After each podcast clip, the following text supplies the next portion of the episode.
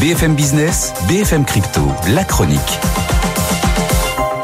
Antoine, on retrouve à Euronext. Alors, euh, c'est plutôt reparti à la hausse hein, euh, pour euh, les cryptos, sauf pour la star des cryptos, le Bitcoin, alors qu'il reste coincé sous la barre des 38 000 dollars.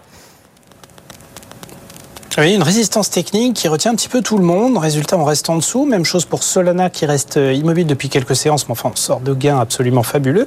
Alors même que l'Ether est bien reparti au-dessus des 2000 dollars et que l'XRP se réveille un petit peu et déborde euh, un petit peu les 60 cents. Désormais, on est du côté des 62 ce matin. Puis on assiste aussi finalement, Antoine, à un phénomène euh, assez incroyable ces dernières heures. C'est un plus haut historique en termes de Bitcoin inactifs. Près de 70% des Bitcoins existants, en fait, n'ont pas bougé de portefeuille depuis un an, voire plus d'un an.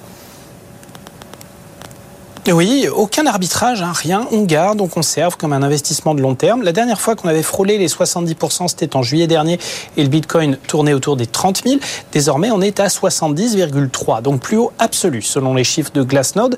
Donc, on se retrouve avec une stratégie euh, du hodl. On achète, on met dans un coin et on attend, qui est réaffirmée avec force. Selon les analystes, en plus, on est sur des cours et une dynamique qui justifie d'autant plus qu'on ne touche à rien.